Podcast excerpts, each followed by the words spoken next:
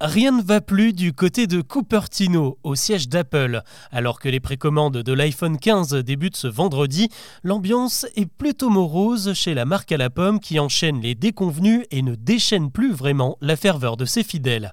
Ce nouveau smartphone a reçu un accueil très tiède lors de sa présentation la semaine dernière. Très peu de nouveautés, à part quelques mégapixels supplémentaires, un revêtement titane purement cosmétique et un nouveau bouton un peu gadget. La seule véritable révolution, c'est la fin de la prise Lightning qui obligeait les utilisateurs à consommer des chargeurs Apple. Désormais, l'iPhone se branchera en USB-C, la prise universelle, le symbole d'un bras de fer perdu car c'est la législation européenne qui a fait plier le géant de la tech sur ce point.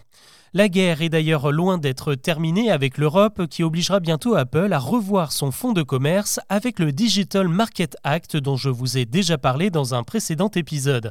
À partir de mars, l'App Store ne pourra plus être le seul marchand d'applications sur l'iPhone et les applis natives comme Safari devront toutes pouvoir être désinstallées, tout ça pour faciliter la concurrence car l'Europe déteste les monopoles. Autre dossier chaud sur le bureau de Tim Cook en ce moment, un procès pour obsolescence programmée aux États-Unis. Apple est accusé d'avoir désingué volontairement les modèles 6, 6S et 7 avec des mises à jour trop lourdes et après 6 ans de procédure, un accord est sur le point d'aboutir avec les représentants de 3 millions de plaignants. Il aboutira a priori sur un chèque de 500 millions de dollars. Et ce n'est pas fini car une autre affaire d'obsolescence débute tout juste en Grande-Bretagne où le défenseur des droits réclame près de 2 milliards d'euros de compensation. Pas de quoi arranger l'image de marque d'Apple qui en plus se paye une très mauvaise pub en ce moment en France avec la suspension des ventes d'iPhone 12 cette semaine. Des smartphones qui dépassent les seuils autorisés d'émission d'ondes et il reste encore 10 jours à la marque pour régler le problème avec une mise à jour système. Si rien n'est fait, le gouvernement promet de rappeler tous les modèles en circulation.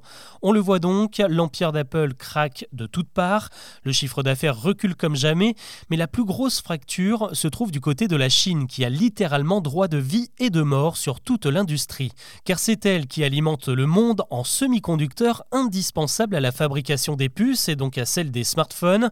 Dans un contexte de tension avec les États-Unis, Pékin vient de prendre le contrôle des exportations et peut, s'il le souhaite, couper le robinet.